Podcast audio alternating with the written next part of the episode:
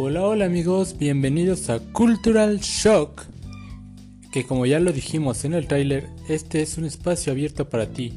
Para ti que hiciste un intercambio estudiantil en el extranjero, para ti que fuiste a hacer estancias de investigación en otras universidades, para ti que te fuiste de campamento. Este es un espacio abierto a todo el mundo prácticamente. Todas las personas que quieran venir a contarnos sus experiencias en el extranjero, este es el espacio perfecto para hacerlo. Estamos muy contentos porque este es el primer episodio donde yo, Suriel Lima, te voy a hablar de cómo fue mi intercambio en el extranjero, en Estados Unidos. Pero antes de comenzar, te queremos invitar a que nos sigas en las redes sociales, porque también estamos estrenando redes sociales. Nos llamamos en Facebook Cultural Shock y también en Instagram Cultural-Shock- Y bueno, sin más preámbulos, empezamos con esta bonita historia.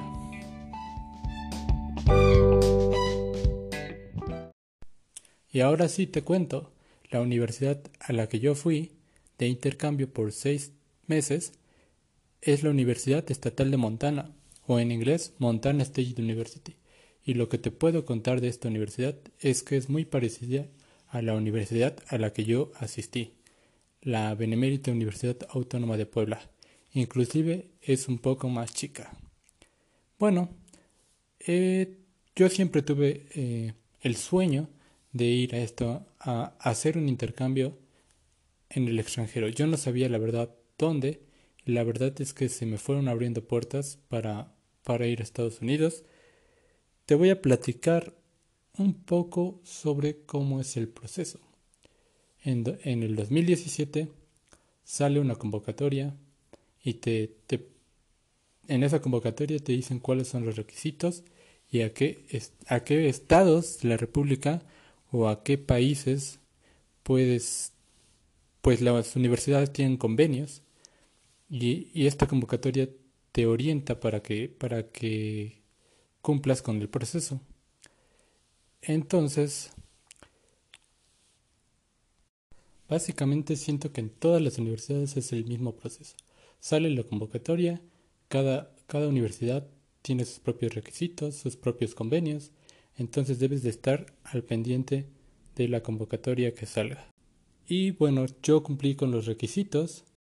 Ya de ahí, por azares del destino, tu universidad, en mi caso la, la Benemérita Universidad Autónoma, te tiene que nominar. Y aparte tienes que hacer como que el mismo proceso.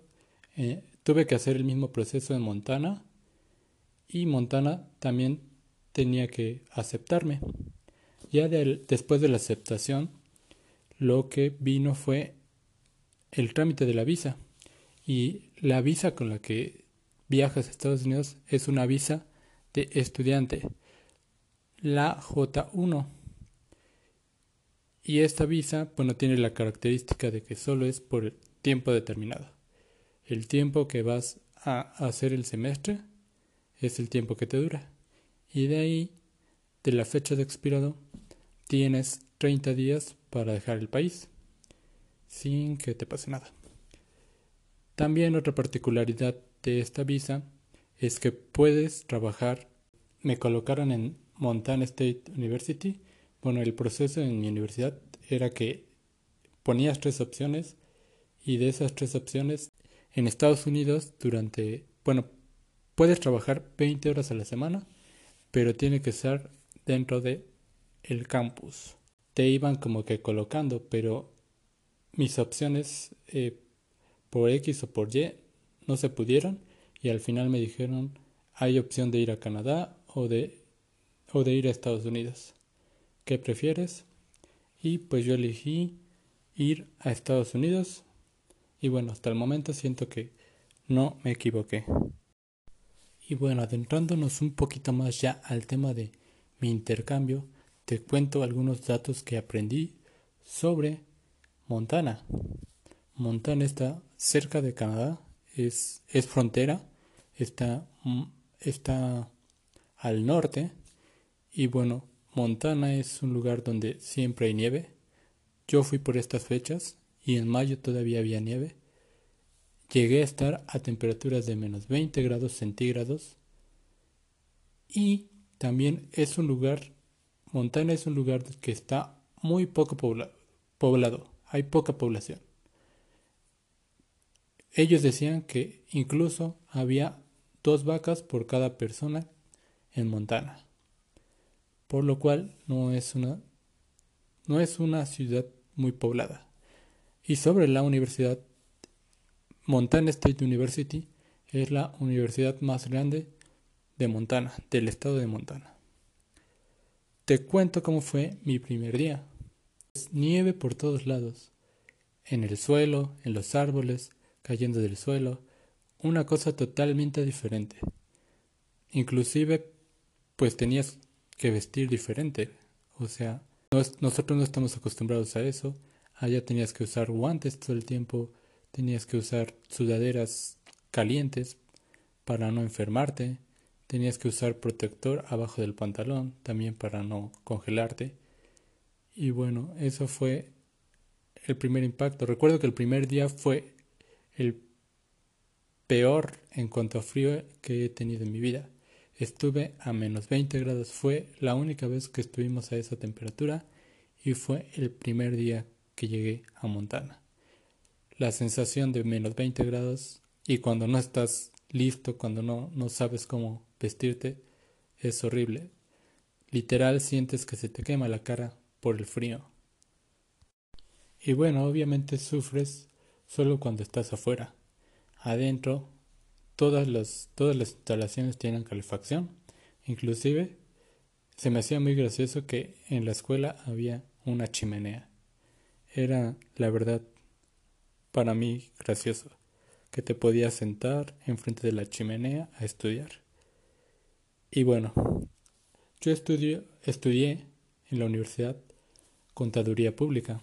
Allá se llamaba business y tenían una opción terminal que era accounting, que es lo mismo que contabilidad. A mí la verdad sí se me hacía como que un poquito extraño llegar, saludarlos y solamente eso, no platicar de, otra, de otros temas, no platicar. No sé, aquí a veces echamos chisme en clase, pero e, es algo que, que estamos un poco mal acostumbrados. Y luego ya comentando con, con amigos, me decían que que ellos pagan mucho dinero por esas clases. Entonces, desaprovecharlas platicando era como como perder el tiempo, perder el dinero. Aquí en México, la verdad es que como la educación es gratuita, a veces no siento que lo valoremos tanto. Y bueno, entonces, ese es un tip que te doy. A los salones en Estados Unidos a las clases no vas a hacer amigos. Hay otras formas de hacer amigos, que son las actividades generales. Ahí fue donde yo hice a mis amigos y también las universidades organizan ferias de clubs. Estos clubs son de pasatiempos, eh, de sí, había club de historia, club de geografía, había club de no sé, de ajedrez, de club de boliche también. Había, había un club para gente, por ejemplo, gente de la India, gente de África y para mexicanos no había, pero había en general un club que se llamaba Fuerza Latina. Este club, en este club había, bueno, pues como lo dice el nombre, gente de toda Latinoamérica, mayoría mexicanos, por cierto, puertorriqueños, cubanos. Allá tomé tres materias y bueno, no tenía que ir, por decir, todos los días a todas las materias. Había materias que solo eran de lunes, miércoles y viernes y otras que eran de jueves, martes y jueves. Además de eso, tuve que tomar eh, por recomendación de la de Montana State University tomar tres materias adicionales que ellos llaman actividades generales. Estas actividades generales allá en Estados Unidos son importantes porque te dan crédito. Aquí en México, por ejemplo, no son tan importantes, pero sí las hacemos. Por ejemplo, natación. Eh, por ejemplo, yo allá tomé yoga, tomé boliche. Y bueno, eh, también quiero comentar sobre estas actividades. Son muy importantes como para sociabilizar. Aquí en México a veces estamos un poco mal acostumbrados a que vamos a las clases a sociabilizar. Y allá, cuando tú llegas a las clases, la verdad es que los chicos son muy reservados, no quieren como que platicarte, no quieren como que perder el tiempo, solo van a estudiar, son como que muy centrados y no vas a ser amigos en las clases, solo vas a trabajar. Es como como, como que son un poco, ya desde ahí son como que profesionales, etc. También eh, me, me invitaron a inscribirme a un club de español porque pues como somos nativos podíamos aportar muchas cosas a ese club que también por cierto me divertí mucho e hice muchos amigos era era era bonito porque la gente eh, te recibía con mucho afecto, te querían aprender de ti, querían platicar contigo sobre lo que sea. Y pues sí, era, era chévere entrar a ese tipo de clubs. Las clases en Estados Unidos son un poco diferentes a lo que estamos acostumbrados en México. Y te voy a platicar. Bueno, desde el principio te dan una cosa que se llama syllabus, que para mí es una maravilla y siento que se debería implementar en México. En este syllabus ya viene descrito todo, todo lo que vas a hacer durante el curso. Exactamente. ¿Qué días no va a haber clases? Eh, ¿Qué actividades debes de presentar? ¿En qué fechas? ¿Qué días hay evaluaciones? Nada de inventar, nada de porque se me ocurrió, te voy a dejar cierta tarea.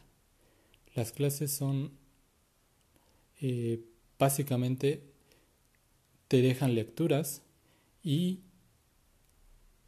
en las clases solo van como que a comentarlo, como que a, veces en el sílabus también te ponen actividades que se van a hacer dentro del grupo, si, si hay trabajos en equipo, pero todo ya viene como que explicado en el sílabus y eso está muy Bien, yo siento que eso me ayudó mucho porque para mí era complicado eh, por el idioma.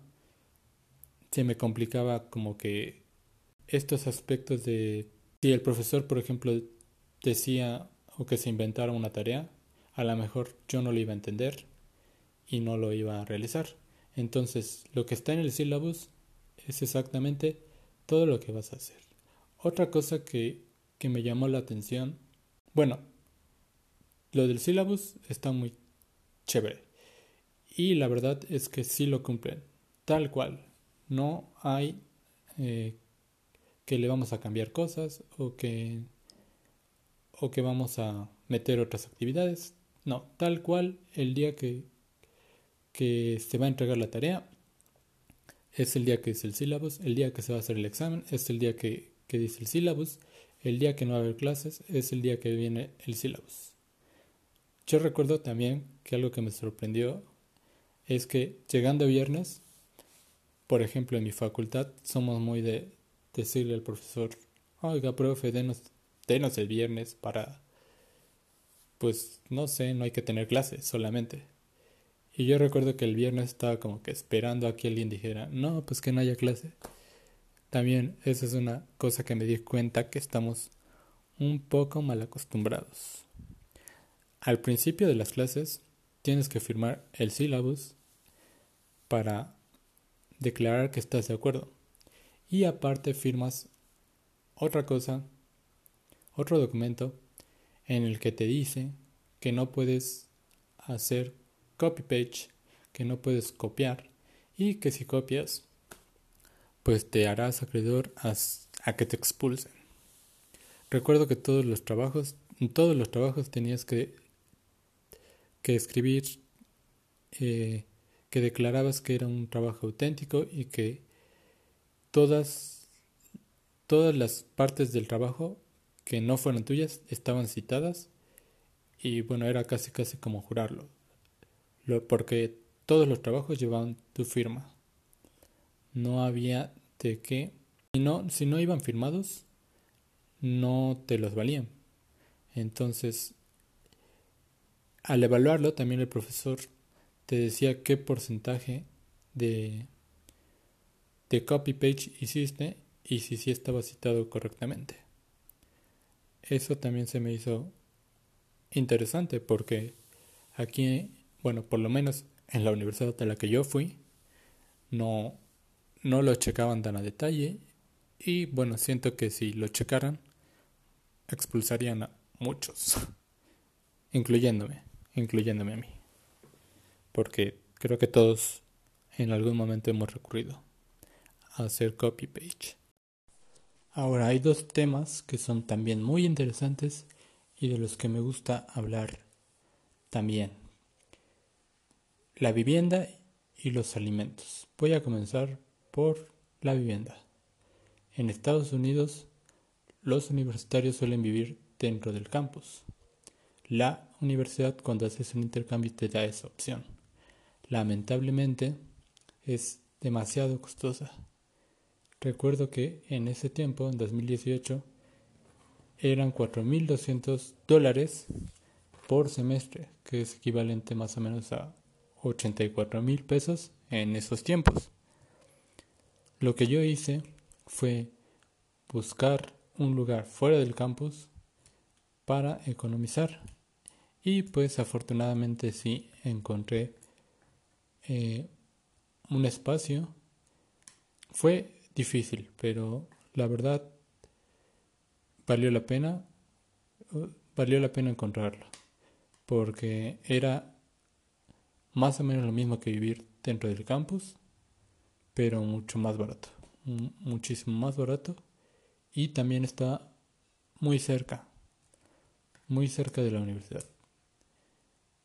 Era bueno, esta, esta casa que yo encontré era una casa que los cristianos hicieron para precisamente para apoyar a los universitarios que no podían que no podían costear eh, vivir dentro de la universidad. Bueno, en esta casa había muchos asiáticos, dos mexicanos y un cubano que siento que son, bueno, las personas que no podían costear estos, estos precios tan elevados. Y bueno, el ambiente que se vivía ahí era, era bueno, pero sí siento que los asiáticos son algo reservados. Y también aprendí mucho sobre la cultura de ellos. Tuve la oportunidad de hablar con gente de Arabia Saudita, de Egipto, de China, de Japón. Y pues sí tienen costumbres un poco diferentes a lo que estamos acostumbrados. Por ejemplo, no zapatos dentro del cuarto o otras cosas de ese tipo. Por ejemplo, comían tortilla, pero era una tortilla como café que sabía algo extraña y también eh, rezaban mucho.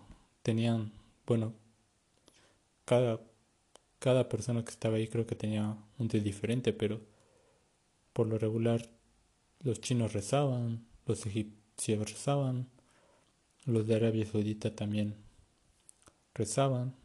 Ellos no comen puerco.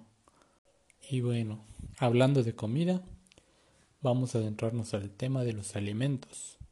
Y bueno, el primer tip que te doy si vas de intercambio a Estados Unidos y eres mexicano es que no vayas a Taco Bell porque te vas a llevar una gran decepción con lo que hacen con los tacos. Bueno, mayormente en Estados Unidos comen, sí, comen muchas hamburguesas, suelen hacer barbacoas que son eh, carnitas como tipo carnitas asadas, pero comen hamburguesas y hot dogs. Mayormente son como cosas fritas, también comen pizza, comen nuggets, comen pollo frito. Obviamente hay restaurantes mexicanos, pero la comida no es auténtica. Bueno, hay burritos en los restaurantes mexicanos que yo probé mi primer burrito en Estados Unidos. Hay chili que jamás había también probado eso. Es como tipo Tex-Mex. Enchiladas también sin chile, con queso, con mucho queso, exagerado. La universidad en Estados Unidos también te ofrece en el, en el costo de la vivienda ya va incluido también los alimentos. Por los mismos 4.200 dólares tienes derecho a una habitación compartida y los alimentos. En mi caso, yo no podía costear tal cantidad. Entonces, solía comer en la universidad porque trabajaba dentro de la universidad, porque como les comentaba, la visa J1 te permite trabajar 20 horas, pero dentro del campus. Entonces el trabajo que yo encontré fue en el comedor universitario.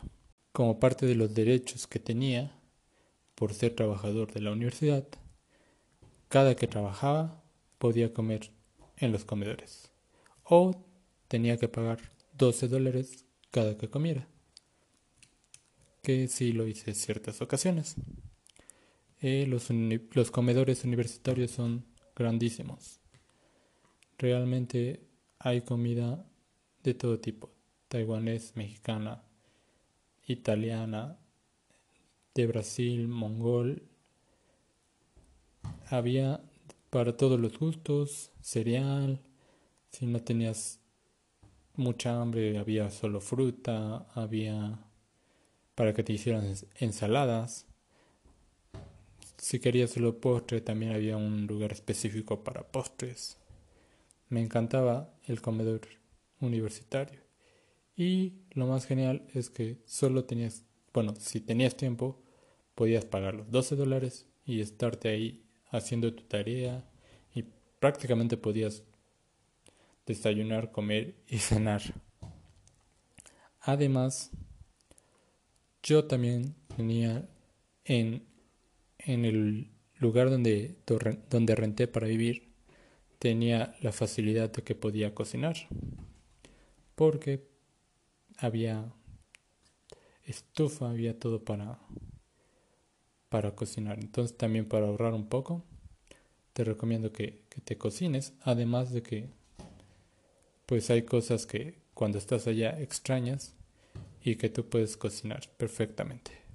Además, también en esta universidad había un cerca había un restaurante que era tipo paga lo que puedas. Podías ir, comer y tú pagabas lo que quisieras. También era muy buena comida. Eh, la gente era también muy amable. Cada cada día se, se, había voluntariados, podías ir a servir comida y también iba gente de, de las diferentes iglesias a apoyar o los militares. Ahora voy a dar respuesta a ciertas preguntas que me han preguntado demasiadas veces desde que regresé del intercambio. Digamos que son preguntas frecuentes. La primera me preguntan si es cierto lo de las fraternidades. Voy a responder diciendo que sí es cierto, pero no es como en las películas. Lamentablemente, bueno, hablo de la universidad a la que fui. En esa universidad las fraternidades estaban controladas por la misma universidad y, tenían ciertas reglas que tenían que seguir. Por ejemplo, no podían hacer fiestas en fines de semana. Tenían que hacer sus fiestas entre semana. Y todos los estudiantes que fueran a, estas fiestas tenían que mostrar su credencial de la universidad. No podía ingresar eh, gente que no fuera de la, de la universidad. Asistí a una fiesta, la verdad no fue nada del otro mundo, ni siquiera había tanto alcohol como se ve en las películas. Había, recuerdo que había juegos, eso sí, había mucho perreo, pero no es para nada lo que se ve en las películas, era una fiesta muy simple. La siguiente pregunta es me han preguntado si mejoras tu nivel de inglés. Y sí, definitivamente, cuando vas a Estados Unidos, desde que estás en el aeropuerto, desde que vas a tus clases, todo el tiempo estás, estás escuchando inglés, escuchas la tele en inglés, el radio en inglés, todo en inglés. Y mientras más lo practiques, es mejor porque lo mejorarás definitivamente. ¿Cómo es el nivel educativo? Me preguntan si fue muy difícil pasar mis materias. La verdad es que tampoco es cosa del otro mundo. Eh, los exámenes eran como acá, solo de opción múltiple, de la A a la D, esos eran como los exámenes finales. En medio de, de todo el semestre también teníamos otros, otros exámenes, pero también eran de incisos. No siento que sea más difícil que la Universidad de México. Es más organizado, pero no es más difícil. Yo siento que tienes que poner empeño, o sea, entregar los trabajos claramente y los exámenes no son tan difíciles. Yo siento que no tienen un nivel tan avanzado como se cree. No es tan complicado, pues. ¿Cómo me divertía? ¿Qué hacía para divertirme? Eh, yo lo que hacía era, bueno, lo primero pues fueron las actividades generales que ya les platiqué. Tenía tiempo también para practicar, hacer natación, aprendí a jugar boliche, hacía yoga también. Eh, en el club de español iba a las reuniones, también con el club de Fuerza Latina, también iba a las reuniones.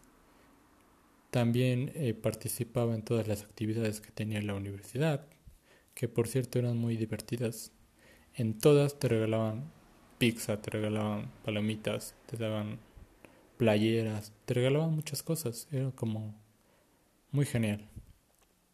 Había también, tenían un equipo de, de básquetbol que jugaba, jugaba y era transmitido por ESPN y por Fox Sport. Entonces, yo no sé mucho de básquetbol, pero era importante. También estaba el equipo de fútbol americano. Tampoco entiendo, pero pues yo asistí porque sinceramente regalaban comida y me invitaban mis amigos. Bueno, el club, los clubs organizaban ciertas fiestas eh, los fines de semana y esas fiestas eran un poco más alocadas. Claro, eran fiestas que no gastaban el presupuesto que les daba la universidad, sino eran fiestas de ellos. Pero esas fiestas sí eran más tipo lo que vemos en la, en la tele. También me invitaban a barbacoas. Y bueno, siento que lo más extremo que hice fue esquiar.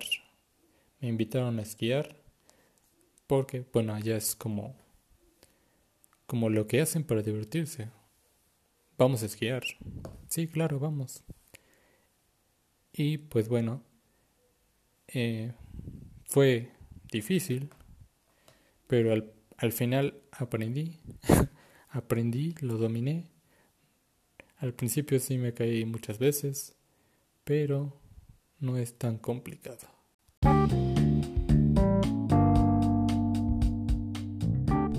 Y bueno, ya para concluir, vamos a recapitular un poco lo que te dije.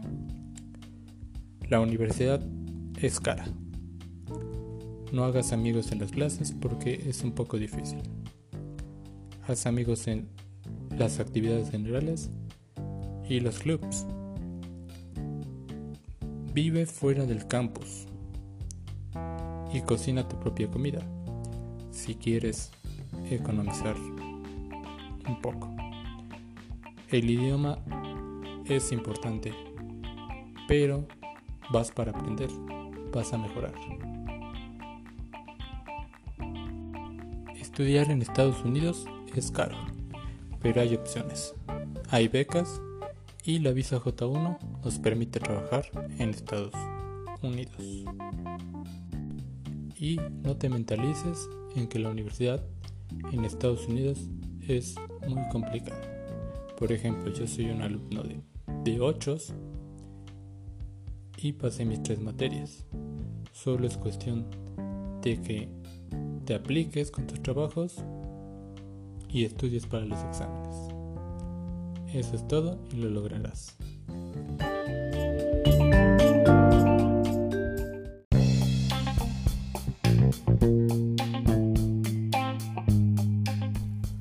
Soy Suriel Lima y esa fue mi experiencia de intercambio en Montana, Estados Unidos. Espero muy ansioso tus comentarios en nuestras redes sociales, en Facebook y en Instagram. Nos encontramos como Cultural Shock. Y les recordamos que el siguiente episodio será nuestro primer, nuestro primer episodio donde entrevistaremos a una persona. Tendremos a un invitado. Entonces, los esperamos muy ansiosamente que nos escuchen. Cultural Shock, abrimos micrófonos al mundo.